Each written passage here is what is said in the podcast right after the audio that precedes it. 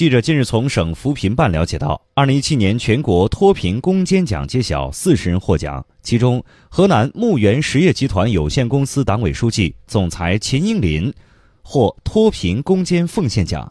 海关总署驻鲁山县瓦屋镇土桥村第一书记王凯获脱贫攻坚贡献奖。据了解，全国脱贫攻坚奖设奋进奖、贡献奖、奉献奖、创新奖四个奖项。每个奖项候选人不超过十名。“十三五”脱贫攻坚期间，将每年开展一次全国脱贫攻坚奖表彰活动。